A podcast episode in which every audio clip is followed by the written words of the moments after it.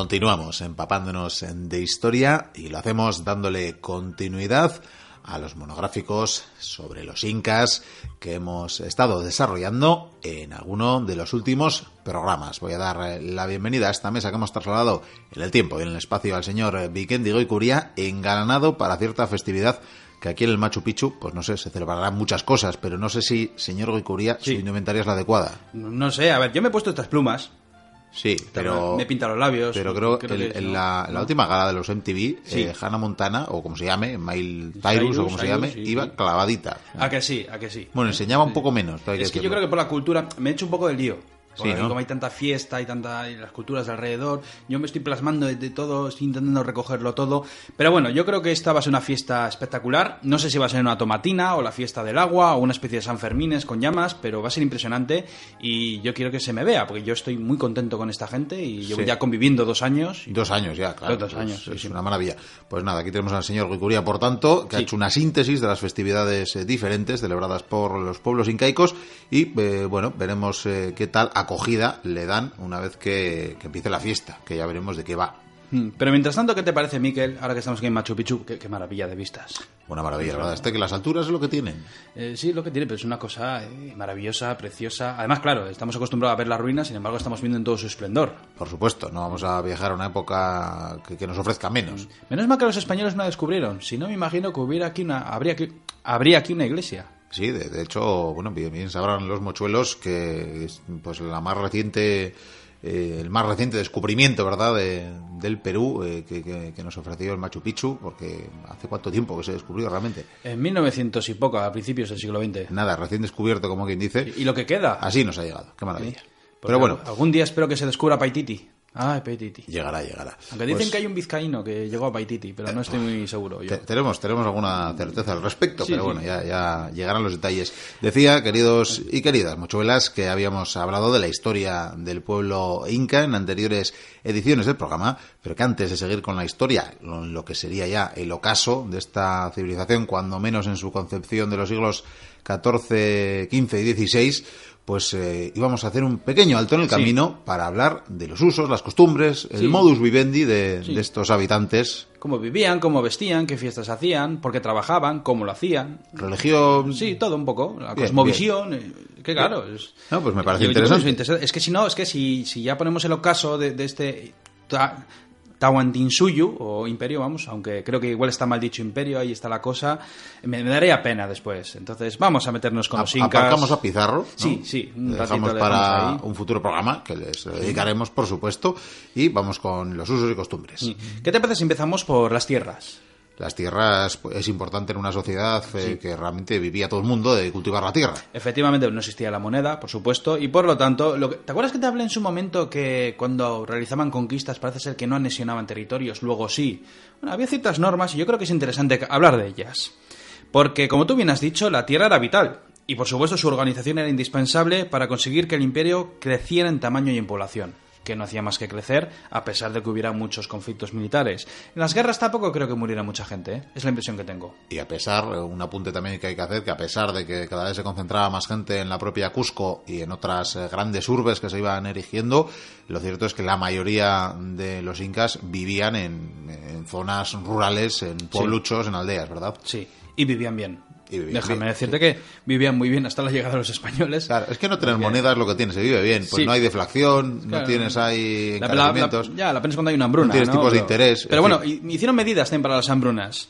Pues sí, Miquel, el, Tahuantinsuyu, que me cuesta mucho decirlo, eh, tuvo que crear una nueva política de administración y ocupación de las tierras tomadas, conquistadas o robadas incluso. Entonces, ¿qué es lo que hacían? Esto ya fue un poquitín ya más avanzado, cuando al principio te acuerdas que casi no, conquistaban territorios. Uno, pues luego lo que hicieron fue, a medida que realizaban conquistas, el nuevo curaca, es decir, el nuevo curaca aliado, hablamos de, ese rey o ese gobernante destronado, bueno, que ha sido derrotado y por lo tanto ahora vas a ser mi aliado, eh, pues tenía que entregar al Inca una porción de sus tierras, un pedazo. ¿Y qué hacían? Pues bueno, estas tierras estatales fueron destinadas al cultivo evidentemente, porque es de lo que vivían.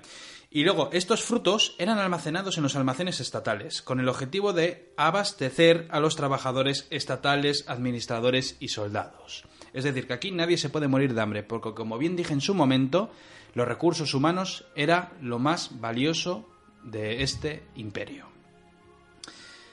Dicen que también estas tierras fueron usadas para el forrajeo de las alpacas y, las llamas, porque la llama es un animal muy importante. Y de hecho te voy a hablar de las llamas, porque estos animalejos simpáticos que escupen, eh, al parecer eran utilizados como animales de carga. Sin embargo, ya te llegué a comentar que no puedes meterle muchos kilos. No es un burro, ni una mula, ni un caballo, ni un buey, por supuesto. Ni un elefante. Creo que, no sé si era 30 kilos, por ahí debe andar, un peso decente para que lleve la llama. De hecho, alguien se puede montar en una llama, puede corretear con ella, pero al de poco tiene que bajarse o la mata. O sea que no es un animal muy resistente. Sin embargo, está hecho precisamente para poder transportar cualquier tipo de, material por esas alturas. Pero no solo eso, ¿no? Porque también era un poco como el cerdo que se aprovecha todo y teníamos desde, desde las pieles hasta la carne. La carne decían que era de primera, que era exquisita. Y con la lana, por supuesto, hacían ropas. No tenían ovejas, pero tenían llamas. Lo que, además, una lana eh, con, lo que confeccionaban prácticamente todo. Hablamos de un mundo en el que existía el algodón, por lo visto más al norte, pero bueno, no tenían tampoco sedas. Hay que decir, hablando de las familias, Miquel, porque yo creo que hay que centrarnos en las familias. Además, el entorno familiar es muy interesante. El conjunto de varias familias en una zona concreta, formaban lo que se llamaba un ayu, y estas familias lo que hacían era trabajar las tierras siendo pagadas con comida y bebida. Había también dedicadas tierras al culto del dios Sol, a Viracocha. Y lo que hacían con el fruto que sacaban de esas tierras, pues eh, lo utilizaban para realizar ofrendas, eh, banquetes, festejos, todo, pero todo, claro, dedicado a los dioses. Por supuesto lo comían los humanos, pero bueno. Afortunadamente. Para las fiestas, vamos. Y claro, he dicho comida y bebida. que daban de bebida? Chicha fermentada. chicha fermentada, que luego tomaremos un poquito, por supuesto. En esta fiesta, vamos. Hay que celebrar estas ocasiones. Este, este bebedizo, al parecer, estaba elaborado con maíz. Al parecer, eh, recolectaban el maíz de los campos, eh, lo fermentaban y, conseguían la chicha. Eh, decían que era riquísima. La verdad es que aún no lo he probado. Pero bueno, tenemos esta fiesta para probarlo y... No será porque no te lo he ofrecido en anteriores monográficos. De verdad, sí. Lo que pasa es que comentaba aquí mi botellita de whisky escocés. Luego nos vas a contar, por cierto, de dónde surgió el maíz. ¿De dónde surgió el maíz? Sí, hay una bonita leyenda inca de, cómo surgió el, maíz. Ah, pues cuéntala tú. Historias de dioses. Luego, siempre hablo yo, luego la cuentas tú. Luego la contaremos. Eh, sobre las mujeres, Miquel, las mujeres también trabajaban en el campo. Pero estas, al parecer, trabajaban separadas de los hombres imagino, no sé, mm, una costumbre tendrían, pues yo que sé, que no haya líos o, no sé. Vamos, en definitiva, vamos, que trabajaban separadas, pero hacían el mismo trabajo que los hombres. Y después de estas tierras que te he dicho, de estos ayu, estaban las tierras comunales. Y esto es muy interesante, Miguel. ¿eh? Además es un sistema que a mí me gusta. ojalá esta culturilla, esta parte hubiera venido para aquí. Cuidado que es un poco es un poco de un estado socialista comunista, ¿eh? Sí, sí, este sí, sistema que vas a explicar. Eran un poco rojos, ¿eh? Sí, sí. Pero me ha gustado, mira. A mí también, a mí también, la verdad. Resulta que cuando una pareja eh, se casaba, eh, el jovencito, la jovencita se enamoran ahora con los padres, bueno, se enamoran es un decir, no sé hasta qué punto. No, luego, bueno. sí, lo vas a explicar luego, ¿no? El, cómo realmente se conformaban las parejas. El caso es que se casan y al casarse reciben unas tierras. El Tuantinsuyu se encarga de proporcionarte unas tierras que vas a trabajar para, pues para ti y para el Inca, se supone.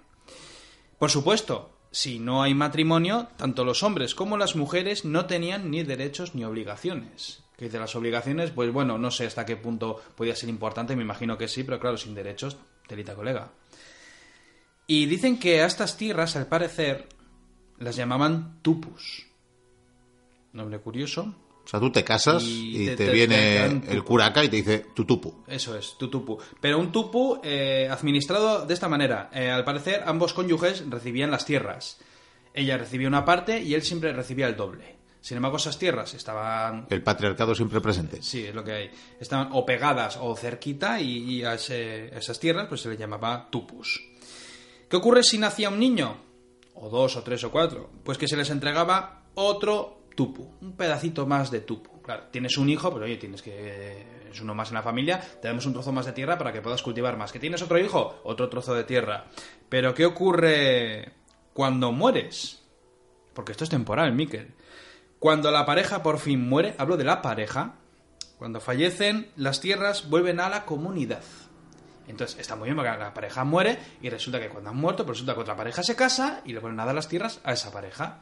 Con lo cual, eh, pues siempre, Sí, para, siempre para todos. Es un reparto justo, porque claro, no hablamos de herencias, no hablamos de acumulación de tierras, sino que cada siempre el Estado les está proporcionando pues un modo de vida. Eso es. De modo que siempre hay tierras disponibles, las tierras incluso creo que eran cambiantes, si en un momento dado había que re- re- repartir las que ya se habían concedido, pues se hacía, porque igual había de repente más pobladores, o lo contrario, o si de repente quedaban más tierras libres, pues igual repartían entre, entre los que había. Pero sí, era, era una manera interesante. Pero claro, eh, a medida que avanza el tiempo eh, hay que cultivar más tierras, es una zona montañosa, es complicado y entonces pues la tecnología da un paso adelante y entonces se crean eh, los sistemas de terrazas en las laderas. Claro, si- aquí, hombre, pues tenemos pequeñas colinas y bueno, con los tractores y tal es muy fácil, pero claro, tanto allí como en China o en Japón, que es muy típico, los arrozales, pues lo que hacen en las colinas o en las montañas es hacer un sistema de terrazas, por lo que al final aprovechas todo el espacio posible para poder cultivar. Sí, lo que a su vez es tan característico, ¿verdad?, de, de- de- de la arquitectura también de las ciudades incas. Sí, lo que pasa es que esto viene de muy antiguo. O sea, esto se, se hacía en toda América. vamos. Esto viene de muy, muy atrás. Un segundito. Pero como la tecnología sigue avanzando, como bien te he dicho, puede haber hambrunas, puede haber problemas. Y entonces lo que hicieron fue construir canales de regadío. Evidentemente. Con estos canales de regadío lo que conseguían era transportar el agua a mucha más distancia para poder abastecer mejor a la tierra. Esa tierra que está siempre sedienta de agua. Y a la vez así conseguían evitar la erosión de los cerros. Muy importante. Claro, es que estamos en alturas, es, es un territorio muy complicado. La verdad es que me llama la atención cómo se pudo forjar un gran imperio en un terreno tan complicado, ¿eh? Seguimos, Miquel. En las provincias altas, por ejemplo, se usaba las cochas. Las cochas. Las cochas, al parecer eran, unos pozos muy, muy profundos, no sé hasta qué punto de profundos, pero bueno, los arqueólogos los han encontrado y los han llamado las cochas, vamos. Y ahí lo que hacían era almacenar el agua para los campos. Por si acaso si había escasez, ahí tenían esos, eh, esos pozos, esas cochas. Y luego también lo que construyeron a lo largo del imperio eran los colcas, algo así, se escribe con dos L's. ¿Y qué son estos colcas? Pues ya te hablé en su momento en la anterior tertulia, hablamos de esos depósitos o almacenes se construyeron a lo largo de por los caminos te conté te acuerdas a, a un Sí, sí, día sí. de distancia bueno por todo el imperio te encontrabas con estos almacenes estos El colcas cuerpo funcionarial, ¿no? Los eh, servidores del Estado, tanto militares como civiles, pues tenían siempre acceso a, a víveres y demás. efectivamente una maravilla al parecer decían que tenía desde cereales hasta carne carne seca me imagino Porque- Interesante, por cierto. No sé si sí, luego sí. vas a hablar de la comida y de, y de Sí, cómo sí. desecaban la carne. De la papa negra. Importante. Porque la papa negra es muy interesante. Es un producto que a mí me ha llamado la atención. Lo llamaban al parecer chuno. Chuno. Eh, lo Bueno, que- el nombre no es tan atractivo No, como el no, producto en sí. No, pero bueno, pero igual está muy rico. Desde luego- yo voy a explicarte cómo lo hacían. Al parecer lo que hacían era coger varios kilos de, de papas, de- los cogían, los juntaban y eh, todos estos kilos los sumergían en el agua durante casi un mes. Que dice, pues qué asco, ¿no? Igual se pudre y tal. Pues no. Después de estar sumergido en ese agua durante casi un mes, eh, las deshidrataban al sol. Y con eso, pues, lo que conseguían era una especie de, de- de papa pues seca, me imagino que se conservaba bien y que se podía comer y que duraba mucho tiempo. O sea que estos almacenes estaban hechos realmente para sobrevivir por el camino. Sí, sí, y lo mismo hacían con la, la carne de, de la propia llama, De- por de ejemplo, llama, ¿verdad? sí. Que la desecaban también al sol y hacían al final que se pudiera conservar durante muchísimo tiempo. Ojo, pero ¿sabes que yo siempre he hablado con orgullo del arado romano? No En me digas que el hace poco era mucho mejor. Eh, tenían lo que se llamaba el chaquitaya o algo así, que al parecer era también una especie de arado de madera con el que conseguían hacer también surcos en el campo. Me imagino que no era tan especial como el romano, igual tan práctico, pero desde luego lo utilizaban. Y había, por cierto, que se me había olvidado otro tipo de tierras. Unas tierras que pertenecían a todo el mundo. No solo es que fueran comunales o fueran de los dioses. Esto pertenece a todo el mundo. Hablamos de las salinas. Ah, bueno, claro. Las Salinas, pero era ya... Eh, Eran pedazos de tierra donde eh, te encontrabas la sal, tú ibas, cogías tu sal y te, te volvías a casa. O sea que no, no había un impuesto de la sal. Tan famoso Gandhi con, con ese impuesto. Sí, que ahí teníamos la sal, ¿verdad? Y el ají como especias predominantes en, eh, en la comida de los incas. Desde luego comían y bebían muy bien. Todo se ha dicho. ¿Qué te parece si hablamos de las fiestas? me parece me, parece muy bien, muy recomendable, muy apropiado para hoy además. Porque nosotros en el calendario, ¿cuántas fiestas tendremos al año? Así fiestas de holgorio, de alegría. No sé, un buen número de unas Cuantas, sí, cuantas la mayoría son muy religiosas, muy igual apagadas y tal. Al parecer sabemos que como mínimo tenían 12 fiestas anuales. Fiestas bien hechas, ¿eh? Claro, que se correspondía con una al mes, porque su calendario también era de base lunar y por tanto tenían 12 meses, ¿no? Y de estas fiestas, al parecer, el Kapak Raimi era la más importante. ¿Por qué? Pues porque coincidía con el principio de los días más largos del año. Es decir, el día de San Juan. Por ahí, debía de rondar.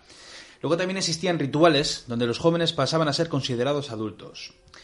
Esto se le llamaba el Huarachicahui, o algo así y eran un conjunto de pruebas tanto físicas como mentales. Es decir, que los jovenzuelos tenían que pasar esas pruebas, no creo que fueran muy difíciles, pero no, ese ah, tenían su parte cruel, ¿eh? Yo creo que había algunas de, que parecían una huelga de hambre, más que una prueba de... Eran duras. Eran duras, lo que pasa que era la manera de mostrar pues que, ya eres un, hombre con pelo en el pecho, que no sé si tenían pelo en el pecho. Eh, no creo, ¿eh? No creo que te mucho ni en la cara, pero bueno. En el caso de los hijos nobles, pues claro, eh, todo no es igual. Estos lo que hacían eran deformar sus orejas. ¿Para qué, Miquel? Aquí tenemos para convertirse en parte de esa nobleza orejona, ¿verdad? Orejones, exactamente. A veces se ponían una especie de, aros. Bueno, hoy podemos verlo. La, chavalería se suele imponer. Esos. ¿Son de madera? O, de de metal, ¿no? Hay de todo. la, gente, la, gente, se pone ahí de todo. Sí, sí, de verdad. Bueno, pues se lo pone. Lo que pasa es que estos al lo que hacían era ponerse esa arandela que, que, va haciendo que el lóbulo sea más grande, pero claro, a medida que crece se va poniendo más grande, más grande. Hay tribus en África que también se lo hacen, lo habremos visto en muchos documentales. Y al final pues tienen unas orejas pues para escuchar muy bien. Pero bueno, simplemente para distinguirse, por supuesto, del pueblo. Y en este caso de los jóvenes, pues de los jóvenes mundanos del pueblo llano. Y sobre... Te voy a hablar, Miquel, de la economía y las matemáticas. A ver, a ver. Economía y matemáticas. te, has, dejado una fiesta. ¿eh? sí, no, pero luego igual vuelvo, ¿vale? igual vuelves, vale, vale. Es que me he acordado ahora y pues que siempre voy atrás y adelante. Pero esto, economía y matemáticas, es muy interesante, sobre todo si hablamos de una, de una civilización en la que no utilizan la moneda. Sí, menos mal que tenemos estos quipús, ¿verdad? Sí, porque aparte no utilizaban la moneda, pero es que tampoco conocía la escritura, esta civilización. Una pena, por cierto. Porque imagina, bueno, iba a decir una pena, lo mismo habían quemado todos los libros, ¿no? La Inquisición y los curios de turno, pero bueno. Pero eh, sí, una pena que no pudiera llegar nada por Pero bueno, algún arqueólogo habría encontrado algo. Pues, a ver, eh, calculamos que la población, la media de, este Tuantinsuyu, debía rondar entre los 8 y los 12 millones de habitantes. Claro, estamos hablando de una época importante. En España no sé cuánta gente había en aquella época, pero me parece que no llegaba ni por ensalmo a, tantos millones. Lo que es en la península, vaya. Eso es. Y fue por ello que todos los cálculos que tenían que hacer fueron medidos con un sistema decimal. Estos a decidieron llevar el sistema decimal, que yo creo que es el más sencillo de todos, pero bueno, habrá quien me dirá que no. Y entonces te voy a hablar de estos mm, sistemas decimales y con sus nombres, además. Eh, te voy a hablar mezclándolo con las familias.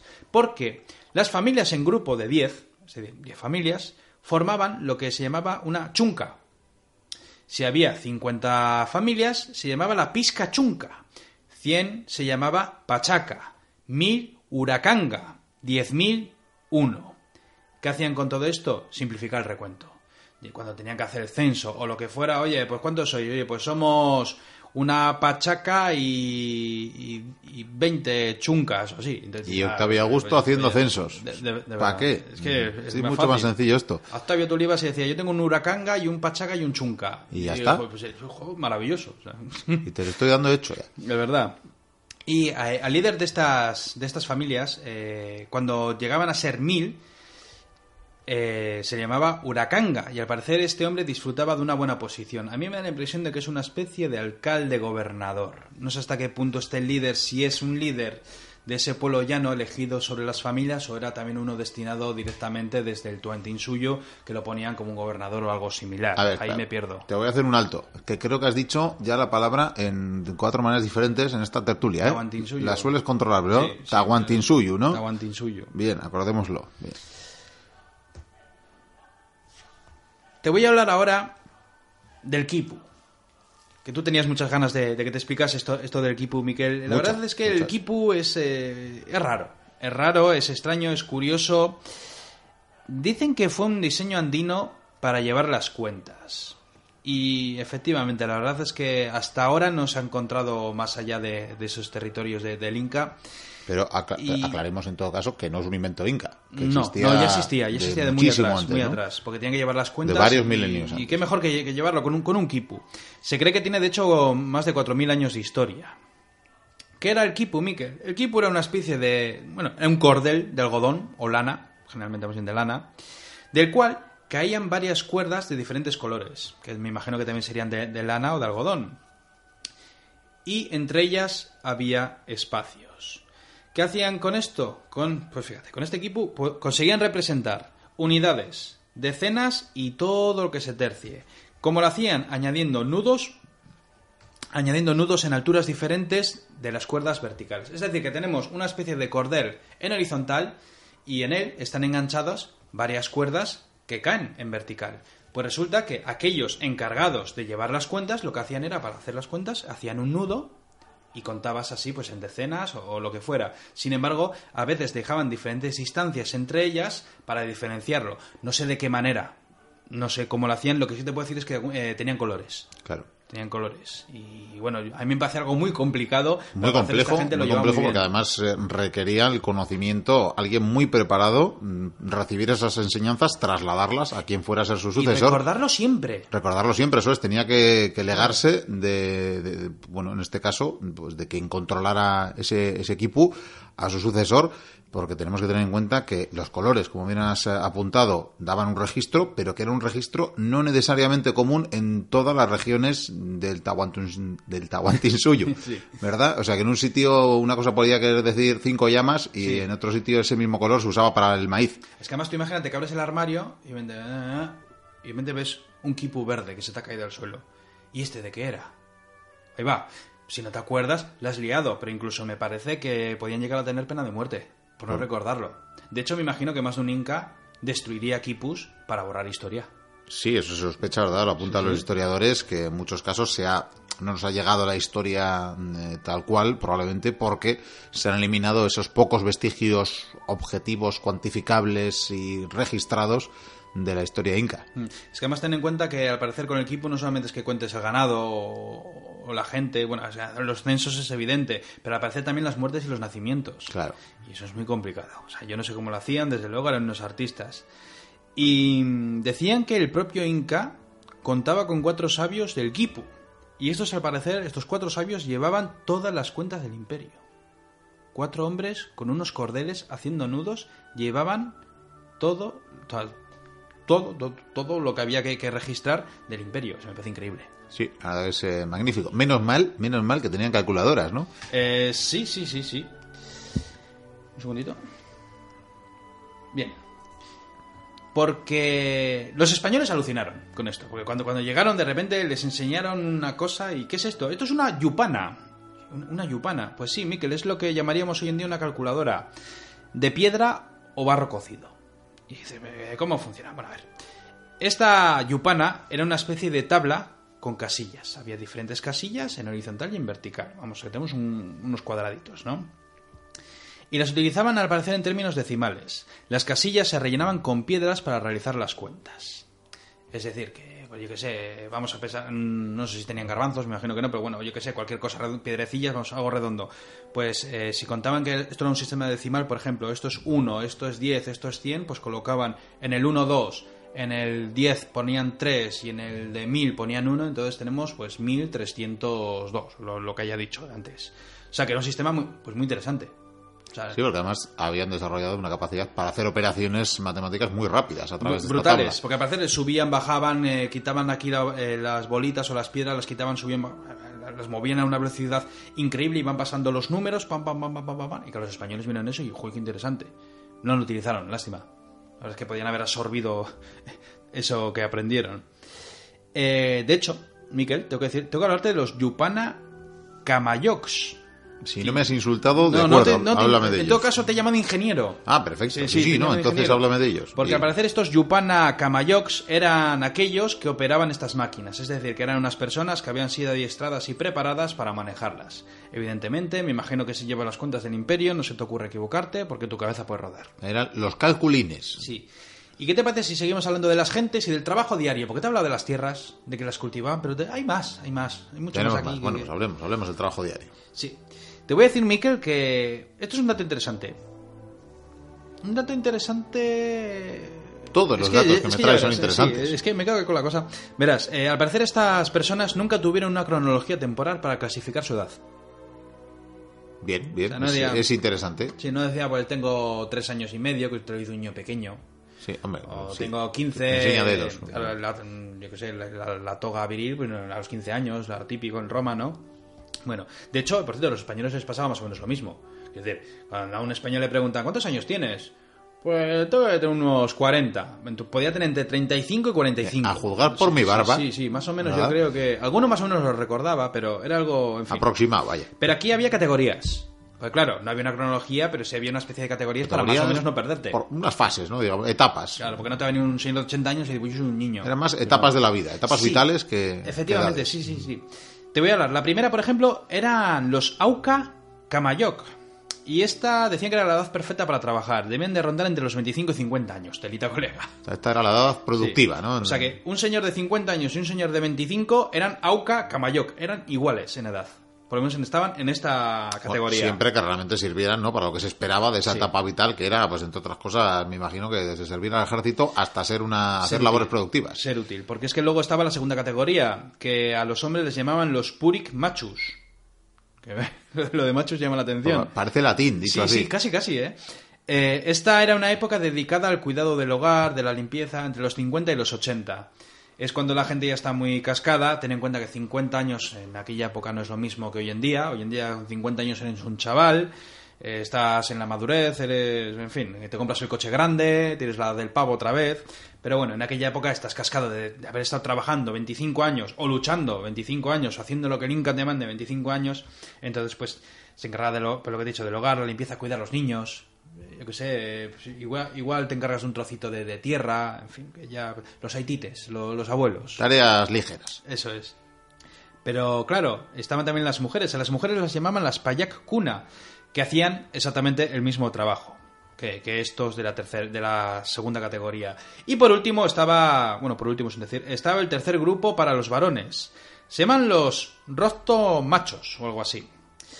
Y para las mujeres eh, se les llamaba, y las mujeres se llamaban puño paya. Estas eran las personas que tenían 80 años o más. Y lo que hacían era, lo consideran que trabajar en lo más sencillo, que me imagino que era sentarse, enseñar a los nietos o, no sé, mirar cómo sale el sol, en fin, que, que era gente ya pues que... Sí, con esa edad me imagino que más bien eso, a instruir eh, ¿no? a las futuras generaciones. Sí, pero... A ver, yo me imagino que en esta categoría muy pocos llegaban. Sí, bueno, también... La nobleza, sobre todo. Me imagino también, ¿no? Que ya al margen de edades, eh, en esta categoría venían a entrar también quienes fueran... Quien tuviera alguna minusvalía, quien hubiera... Pero esa es la cuarta categoría. Ah, es la cuarta categoría. Sí, porque hay una cuarta categoría que es para los que tienen problemas físicos o mentales. Eh, al parecer estas, estas personas que, que tienen pues, pues estos problemas, pues era una categoría en la que pues, se cuidaba de ellos. O sea, no como aquí, que aquí el niño, pues si te salía mal, pues lo tirabas al río, o desaparecía, o que era muy típico. O se le encerraba, ¿no? De por vida. O se le encerraba, que era muy típico, para que nadie en el pueblo viera. Decía, no, el niño se ha muerto, y el niño está encerrado. Pero bueno. Había otra más, una quinta. Eh, tenemos que volver hacia atrás. Hablamos de los jóvenes entre los 18 y los 25 años. A los chicos se les llamaban los Sayapayak. Y estos lo que hacían eran trabajos duros. Eran lo más difícil que, o sea, lo, más trabajoso que hubiera, porque supuestamente son los que tienen más energía, los que están más hechos para adelante y por supuesto servían también como guerreros. Esto no quita para que los que los de la primera categoría, los de los 25 a los 50 no fueran a la guerra. Lo que pasa es claro, estos son los que cuando les llevan con la mitad a la guerra, los que se quieren demostrar, porque son aguerridos, porque voy a luchar, voy a volver eh, condecorado, eh, porque yo no voy a morir en la guerra, que es lo que piensan todos los jovenzuelos. Por supuesto. Lo que ha pasado en todas las batallas. Y las mujeres de esta época, por cierto, se las llamaban las Zumazipas. O Zipas. Ya te digo, sobre las mujeres estoy comentando poco porque hay muy poca documentación sobre lo que hacían, pero vamos, me imagino que trabajaban en el campo y encargarse de la casa. Seguimos más atrás, porque hay otra categoría que son más jovencillos aún, que ya sería entre los 12 y los 18 años. Estos eran los Mactacunas. Y estos se dedicaban a cazar, a deshidratar las comidas, como las papas que he nombrado antes, y a hacer cosillas en casa. Luego había otra categoría, los niños más pequeños, de 9 a 12 años. Estos se llamaban los Tokyakyok o algo así. Y estos se dedicaban a hacer recados y un poco más. Pues son jovenzuelos, tienen que jugar, ir al colegio y todo eso. Las niñas, por cierto, se las llamaban las Paguak Payak. Y ellas, al parecer, se dedicaban al cultivo. Y todo esto memoria te lo has aprendido, ¿eh? Todos estos nombres. Te veo ahí, vamos, está echando humo el señor Gokuri ahora mismo, queridos mochuelos. Y, si me he equivocado en alguna, lo siento, yo lo he intentado. O sea, lo, prometo, pero. Domina el quechua, en fin. Hago lo que puedo. En sus vertientes, pero, pues ah, bueno, siempre hay complicaciones. Había más categorías. Para niños más pequeños, pues ya ni las voy a contar. Sí, ¿no? Porque... Yo creo que ya o sea, un niño de tres años tiene un nombre y un niño de cinco años tendrá otro nombre, que le han puesto ya la niña también. Bueno, hay categorías de niños más pequeños. Preescolar. Nos parece Vamos a dejarlo así. Eh, lo que sí te voy a decir es que estos niños más pequeños, al parecer, eh, tenían que hacer ceremonias a medida que van creciendo. Te voy a hablar, por ejemplo, de la fiesta Rutuchikai. Esta era una fiesta donde los niños de dos años se les cortaba el pelo y se les daba su primer nombre. Ah, mira qué bien. O sea, no tenían nombre hasta ese momento. O sea, que antes de los dos años, en niño, en niño. Era la cosa esa que llora. Sí, eso es. Las chicas adolescentes, por ejemplo, participaban en la ceremonia del inicio de la menstruación. Se llamaba, al parecer, Kikuchikai. Y es, ellas lo que tenían que hacer con esta ceremonia era un ayuno de tres días. Ah, vaya. O sea, que encima que les llega la menstruación tienen que estar tres días pasando hambre. Y sed, me imagino. Había también, eh, bueno, las ceremonias de bodas eran un acontecimiento en la que las familias se reunían, había jolgorio, fiesta, me imagino que la chicha correría y claro, el matrimonio, como bien he dicho antes, daba estatus y por supuesto recibían esas tierras comunales. Estaba el Sirvinacui, que era un periodo de seis meses de convivencia en pareja. Y tú dices, ¿para qué es este Sirvinacui? Esto, es la garantía, esto está muy bien. me encanta, o sea, se casan y entonces nada más casarse, el primer día entra en vigor el Sirvinacui, que va a estar funcionando hasta que pasen seis meses. Bien, ¿para qué sirve? Para pensárselo dos veces. Si uno de los dos decide que, oye, que con ese enlace pues, pues, no es feliz, pues porque yo qué sé, pues su marido es un vago, un borracho, o porque se llevan mal, o se tiran de los pelos, insultan, cualquier cosa, o simplemente le gusta a otra persona de repente, oye, pues el matrimonio queda anulado y cada uno vuelve con sus padres, las tierras vuelven al pueblo, y aquí paz y después gloria. Está muy bien. En esto estaban mucho más avanzados que los conquistadores españoles. Es que esto es como un divorcio express de esos que hay ahora, lo que pasa que pues más, más apañado y sin abogados. Eh, sobre la pedida de mano, Miquel, también te puedo decir. Eh, el hombre, al parecer, al parecer eh, lo que hacía era poner una sandalia a su futura pareja. Está bien. No, sé de qué manera. Me imagino que le daba una sandalia o no sé si le ponía el pie encima, ¿no? Como de la Cenicienta, ¿no? Pero. Poco una sandalia. Una sandalia. Bien, eh, también te puedo decir, Miquel, que tener muchos hijos aseguraba el futuro económico de la familia, claro, más tierras en un principio, lo cual está muy bien. Entonces, por lo tanto, esto era un poco un empuje para que las familias sigan creciendo y todo eso. Sí, además de la que antes me he quedado con, ganas de apuntártela, porque no sé si la ibas a mentar, pero esos encuentros que organizaba el Estado entre, entre jóvenes solteros, pues para garantizar que, se conocieran, que interactuaran y que de ahí pudieran salir también pues eh, matrimonios y por tanto sujetos de derechos y obligaciones. es como los autobuses que van a un pueblo. Eh, pues muy parecido. Van ahí, que es un pueblo donde hay mucho solterón. Y, sí, la verdad que el Estado intervenía ahí en todo momento. Claro, a día de hoy, desde nuestro prisma, es mucho más discutible si es necesaria la familia como institución básica y demás. Desde luego lo ha sido durante siglos. Ahora ese paradigma empieza, como bien hemos hablado alguna vez con nuestra querida antropóloga de estas cosas, pero, pero se encargaba al final de encajar todas las piezas del engranaje de, social, porque incluso también se encargaban de, pues si por ejemplo había niños abandonados, niños que fueran huérfanos por lo que sea, pues a, sobre todo a mujeres que no, se, que no se habían casado, que no habían encontrado o esposo por lo que fuere, pues les asignaban también el cuidado de esos, eh, de esos huérfanos, o sea que realmente encajaban en todo momento todas las piezas para que funcionara ese engranaje social. Eso que te dije, lo más importante es la fuerza humana. Entonces necesitas una sociedad operativa que funcione, que prospere y que crezca. Evidentemente, mira qué población hemos dicho. Te voy a hablar de los vínculos sanguíneos, Miquel, eh, que al parecer se llamaba el Ayu o algo así. Al parecer, eh, en el caso de las mujeres, seguían el linaje materno, mientras que los, eh, los hombres, los chicos, seguían el linaje paterno. Esto es muy curioso. Es muy curioso. Es, muy curioso. Es, como si se quedasen con el apellido. Y yo te voy a retar a que, se lo expliques a los oyentes, porque a mí la verdad que le eché un vistazo al asunto y no me quedó nada claro. O sea, em, es así, o sea, vamos a ver. Eh, hemos dicho para empezar que cuando se casan tienen tierras y luego pueden heredar lo que sea de los padres no solía ser mucho. Sin embargo, em, para explicarlo simplemente, si el, el, padre se apellida González y la madre se llama Pérez, pues eh, la hija se va a seguir apellidando Pérez y su hija se va a seguir apellidando Pérez y Pérez y Pérez y Pérez. O sea, eso de, por ejemplo, aquí que se pone el apellido antes, sí. no existiría. O eso de que... El, o, que eso también está cambiando aquí, pero bueno. Sí, ten en cuenta que si de repente, imagínate que una de ellas, por ejemplo, eh, va subiendo, va subiendo y acaba en una familia de, de, noble linaje, que es muy difícil, pero puede ocurrir. Pues el vínculo sanguíneo sigue por su rama. Es como si la rama nunca se perdiera. Claro, pero luego eh, sucedía también a la inversa, eh, que para un niño, por ejemplo, eh, su padre tenía la misma equivalencia que su tío, por ejemplo, Sí, hermano de su padre. es de hecho, sí. para ambos tenía el mismo nombre. Le llamaba papá, a su forma, a ambos. Y lo mismo haría una niña con su madre y con su tía. Eran equivalentes, ¿no?, en, eh, en esos lazos eh, sanguíneos y familiares. Sin embargo, Miquel, estas personas, hemos hablado de las familias, las fiestas, pero claro, ¿qué pasa con la muerte?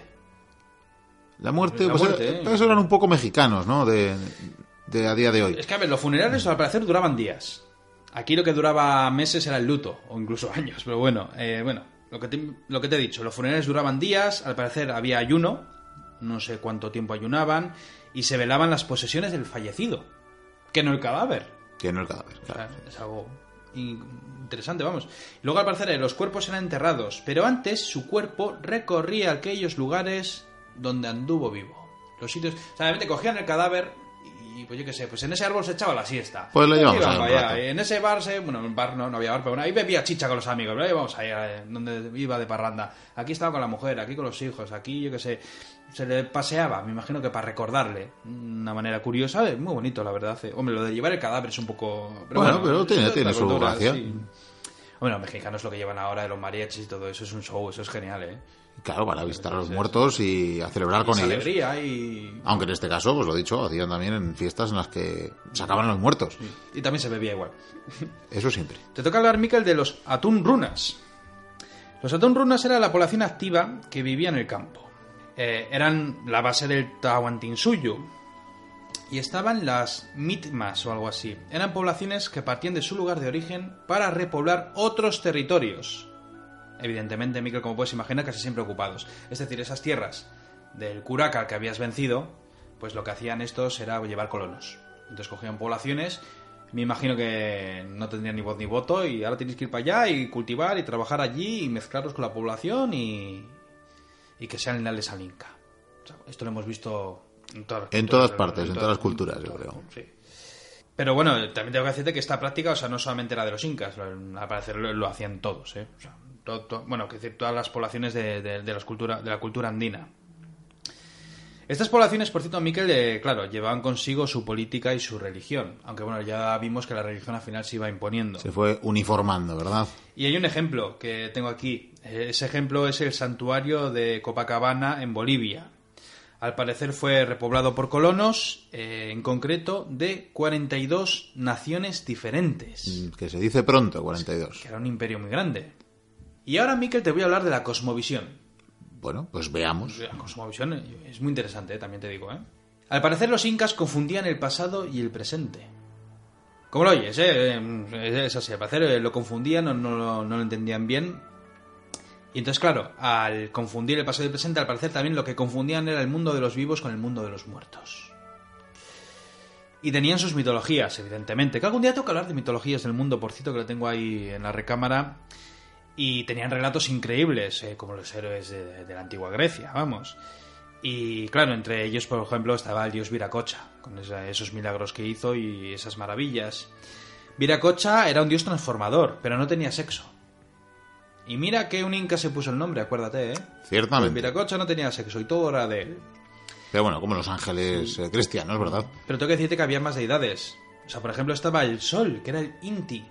Y estaba también el dios de los truenos. Iba a decir Júpiter, pero no, hablamos de Iyapa o Ilapa. Coricancha era el gran templo dedicado al dios del Sol, en este caso a Inti. Y en aquel templo los sirvientes sacaban una figura que representaba al dios cuando salía el sol y lo retiraban cuando llegaba la noche. Ese era el templo, además, que, este- que, que estaba, ¿no? Como Sí, sí, bañado sí. en oro. o sea, que es, realmente lo, bueno, y que luego posteriormente los cristianos harían, harían ahí un monasterio. Sí, exactamente, sí, y el oro todo lo fundieron. sí, me imagino que no lo dejarían ahí, que la vida monacal quedaba mal. Y Lapa, por ejemplo, que te he dicho hace un momento, el dios del trueno, este al parecer era imaginado como un hombre en los cielos portando una porra y una onda. Pues casi, casi como Júpiter ahí en el, o sea, bueno, Zeus en el Monte Olimpo, ¿verdad? Lo que pasa es que, claro, ellos con una onda, que era un arma normal, y en lugar de una espada, pues, pues una porra que hace el mismo daño. Parecido, parecido. parecido. Eh, su ídolo estaba custodiado en el templo de Pucanarca, o algo así, y se llamaba Chucuilla, o algo así. Ya digo que estos nombres con, con, las, con las L's y tal me pierdo un poco. Pero también había dioses menores, pero estos curiosamente eran dioses locales en general. Eh, sobrevivieron los españoles. Sobrevivieron los españoles y hoy en día aún existen templos dedicados a estos dioses menores. Pues mira, está bien que a pesar de los pesares de los conquistadores, pues eh, pervivieran esta cultura. Los pueblecillos lejanos, Sí, de todos modos, antes has inventado las primeras tres deidades ¿no? que se consideraban como, fundamentales, como principales, y luego hay deidades menores.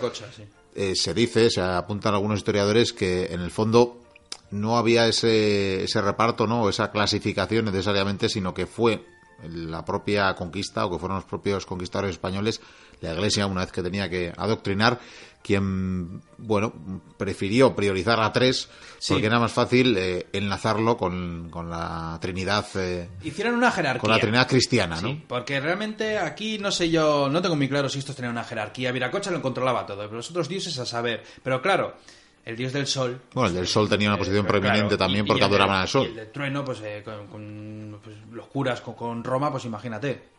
Con, el latín, vamos. Entonces yo creo que lo hicieron, pero no necesariamente, porque lo mismo resulta que había eh, un dios de la lluvia y era más importante. Sí, eso que es. seguramente lo fuera. al final influyó también lo que los conquistadores acabaron queriendo adoctrinar y lo que recogieron, que de hecho también mm, sucede otra cuestión, no sé si la ibas a comentar, que no hay dioses malos per se, no hay una figura equivalente al diablo. No.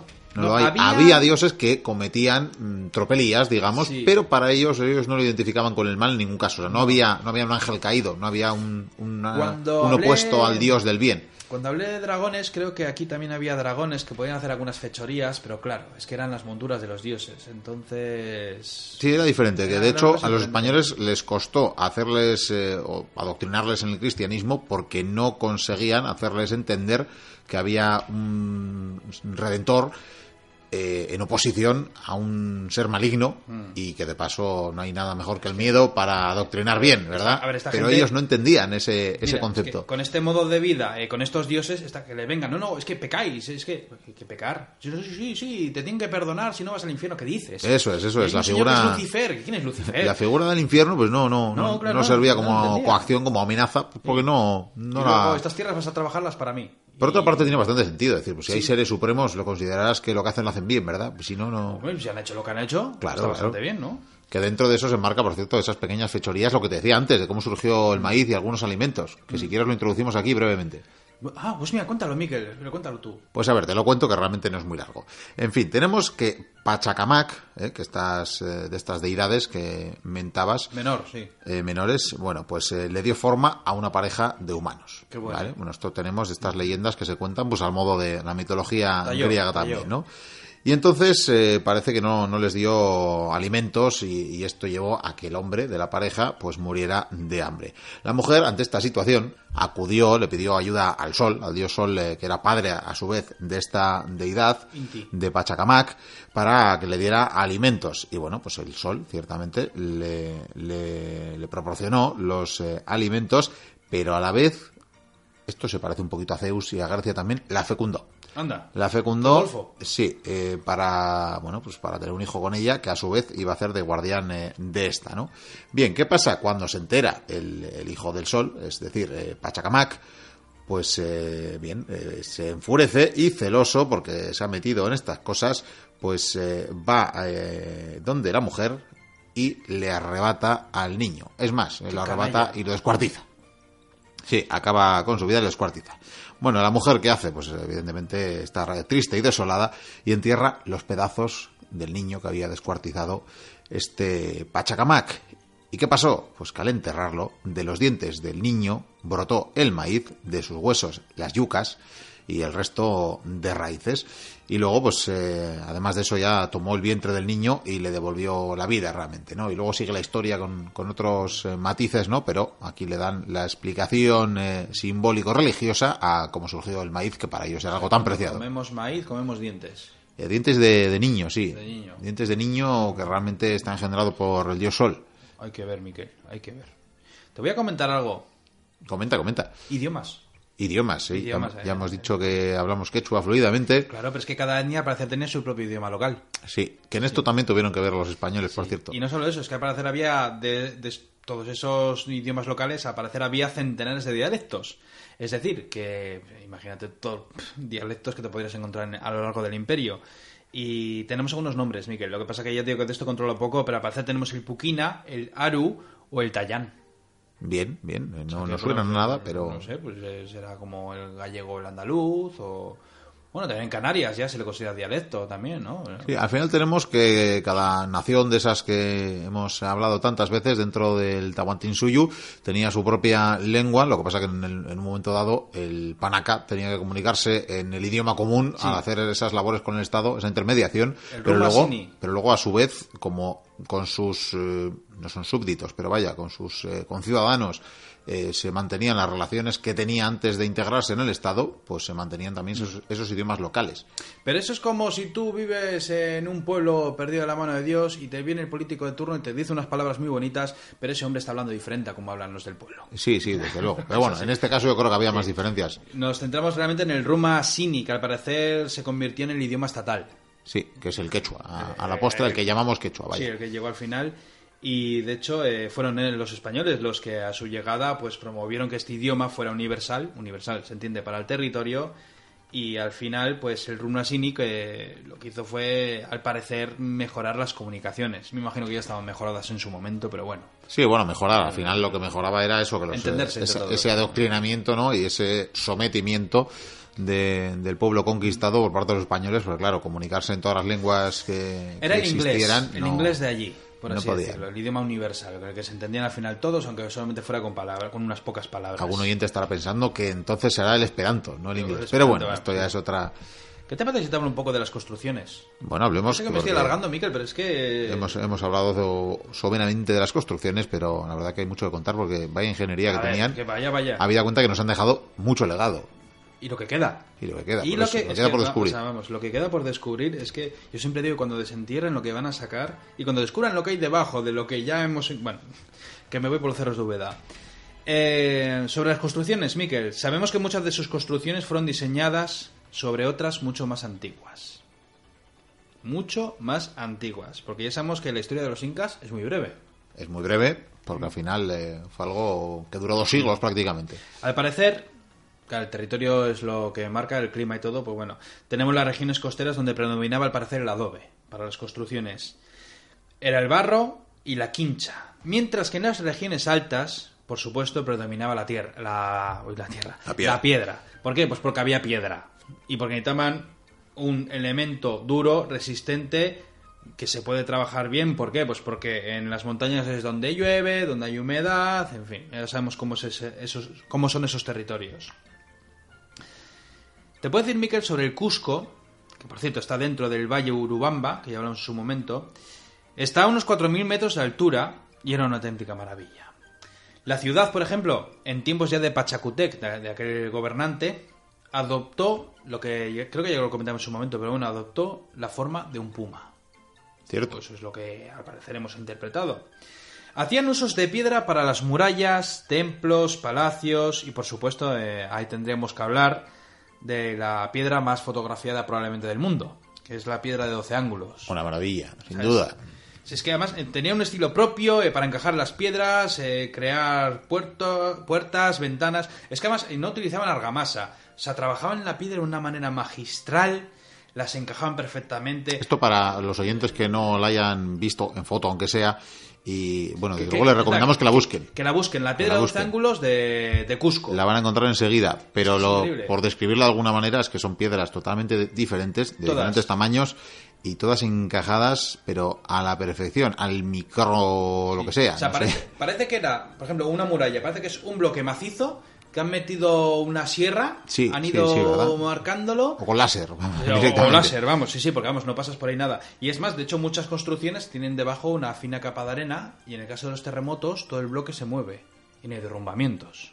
O sea, que es una auténtica maravilla. Pero es que además, es que hacían diferentes ángulos para que encajen las piedras de tal manera que es que no se caen, Miquel, sin argamasa. O sea, los romanos si lo hubieran visto se hubieran quedado maravillados. Aunque los incas me imagino que también se hubieran quedado maravillados con lo que hacían los romanos. Sí, sí. O sea, Eh, si tienes hormigón, ¿para qué quieres encajar piedras? Te diría un el romano. hormigón era muy práctico. Hombre, también esta piedra para trabajarla y tal, ten en cuenta con los conocimientos que tenían de los metales, que era, en fin. Eh, sobre la ciudad, seguimos hablando, Miguel, porque tengo que decirte que contaba con muchas fuentes de agua, muchísimas fuentes de agua. Tenía canales eh, y, por supuesto, plazas y jardines, es decir, que tenía muchos espacios abiertos. Por ejemplo, la plaza principal, llamada el Aucaipata, era donde al parecer se realizaban las ceremonias más importantes de la ciudad. Una plaza al parecer era enorme, pues como las plazas que podemos tener hoy en día cada uno en su ciudad o en su pueblo, pues multiplícalo por no sé cuánto. Los edificios dedicados a los dioses necesitaban miles de trabajadores para su construcción y su posterior mantenimiento. Claro, utilizaban la mita, entonces venían todos los trabajadores, lo levantaban, no sé cuánto tiempo tardarían, porque imagínate para trabajar esa piedra, que hasta hoy en día, es que solamente el estudio de cómo trabajaban en la piedra, vamos, es que es una ciencia eso.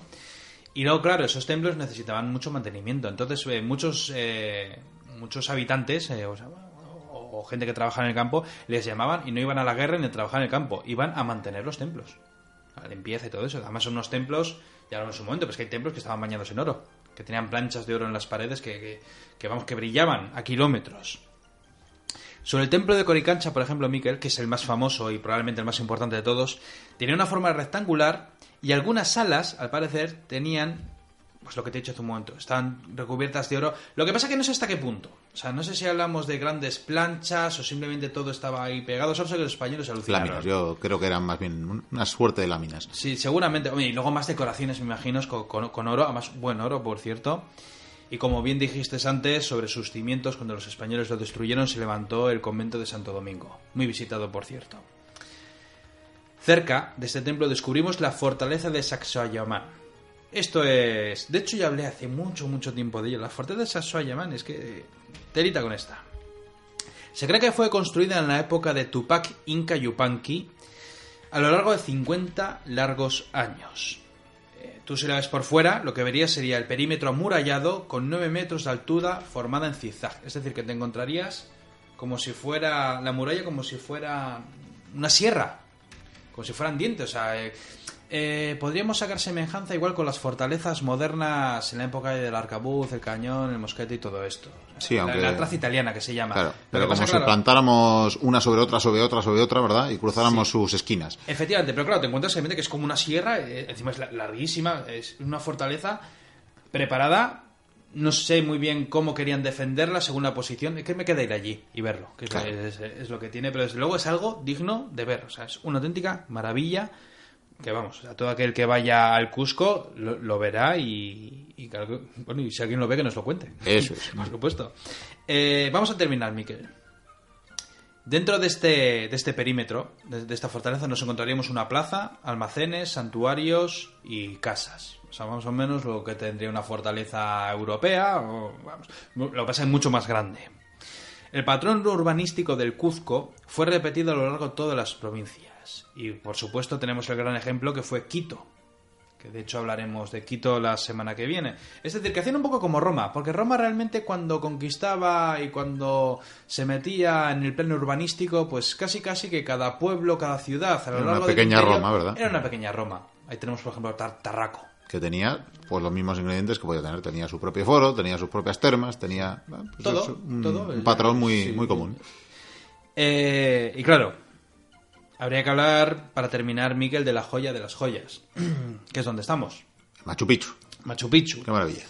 Eh, estuvo oculta, por suerte los españoles no la vieron y la descubrieron, como bien te dije, a comienzos del siglo XX. Se cree que fue construida en la época de Pachacutec. Tampoco están muy seguros, pero bueno, en principio parece que ronda por ahí. Y consideran que es un lugar de reposo. La verdad es que, a ver, sobre Machu Picchu se ha dicho mucho. Mucha conspiración, se contado de todo, en fin. Desde luego es un sitio maravilloso, digno de ver. Yo estoy loco por ir, te lo voy a decir, vamos. Pero al parecer, pues era una ciudadela, no muy grande. Estaba construida en piedra. Si la estás viendo ahora en todo su esplendor, ¿para qué quieres ir en tiempos modernos? La verdad es que pues tienes toda la razón. De hecho, ahora es más difícil de ver, porque ahora creo que van la mitad de visitantes al día que antes. Han debido rebajar la cantidad de los visitantes Me parece bien, hay que conservar estas cosas. Sí, estoy de acuerdo. cuando se puede, se puede, cuando no, no. Te puedo decir que está construida en piedra de granito blanco. Y bueno, pues eh, a un lado estaban las terrazas agrícolas, al otro lado estaban las viviendas, además de la casa del Inca, por supuesto, y, y las casas de, de, los sacerdotes un lugar maravilloso con unas vistas espléndidas, eh, pues una de las ciudades más altas del mundo, sin lugar a dudas. Que ya posible lo convierte en una maravilla. Y es tan hermosa y como estoy viendo que parece que va a empezar el holgorio, que empieza a haber gente, ¿qué te parece si lo dejamos por hoy? Continuamos la semana que viene o cuando toque con la última historia de los incas, con el final, el ocaso. El ocaso, el, ocaso, de los incas. Bien, ¿eh? Sí, sí, te da una tristeza. Por cierto, te voy a hacer un apunte a lo anterior, que por fin estarás contento. Eh, esto no tiene nada que ver con los incas, pero por fin ya van a impedir que se toque, que toquetee todo el mundo la tumba Tutankamón. ¿Sí? Pero bueno, sí, esto va aparte. Sigamos con la celebración. Pues, vale. Y te digo esto además porque cierto pajarito me ha dicho que algo malo hiciste por ahí, ¿eh? ¿eh? Digamos que es muy fácil sobornar en Egipto. Ya no sé, queridos mochuelos, cuántas veces eh, me ha llamado Uzaji Jaguás para echarme la bronca por lo que hacen aquí mis bibliotecarios cuando van por ahí. Pero te prometo que no hice lo que iba a hacer, que era hacer un selfie con Tutankamón. No, ah, no, pues no lo hice. Me odio los selfies, más que Además podemos hacerlo de verdad eh, con la máquina del tiempo. Bueno, mucho mejor. Volvamos a, volvamos a esta fiesta. Sí, que ya empieza el juego. Que como decimos, Vikendi está pues vestido un poco, en fin, esa, lo, que, lo que llama síntesis de, de todas las fiestas, que es un traje muy extraño, desde plumajes hasta, hasta ligueros, pues eh, con extraños colores, extraño maquillaje, eh, bueno, pinta uñas, veo sombra de ojos de diferentes colores en cada ojo. La peluca rosa. Voy a intentar enseñarles, ya que es una fiesta, eh, hay que intercambiar pues, conocimientos. Paquito el chocolatero les voy a enseñar. Danza Kuduro, no te olvides. sí, también, también, por supuesto. Voy a probar, ya parece que llega ahí una columna un pues poco tristes, voy a animar al cotarro, ahí voy. Bueno, pues ahí se lanza el señor Goicuría, qué maravilla, hace aspavientos con su plumaje, eh, hace bailar también ese, esa falda, esa media falda que lleva, porque la verdad que enseña demasiado la ropa interior, y no es algo, algo agradable, que, ni que me guste transmitir, pero bueno, es lo que toca. Pues ahí se acerca, como decimos, efectivamente una columna inca se acerca y están decaídos, están, eh, bueno, con rostro funesto, Ah, claro, ya lo estoy entendiendo. Esto es una celebración, pero si acaso de la muerte, porque es que esto es un funeral. Pero, claro, Vikendi no se ha dado cuenta y está ahí, ahí está haciendo Paquito Chocolatero, lo está haciendo además con el panaca, como podemos ver. El, los soldados eh, que le custodian, pues no les ha sentado muy bien esos gestos eh, un poco lastivos, claro, que les hace. Y ahora está probando con danza kuduro, a ver, la mano arriba, efectivamente, media vuelta media vuelta y ha echado a correr, ha echado a correr Vikendi porque ya le estaban eh, saeteando, le estaban golpeando, eh, ya se ha dado cuenta que algo, algo no encajaba y que no es bienvenido en esta fiesta que lamentablemente es un funeral. Seguimos con el programa.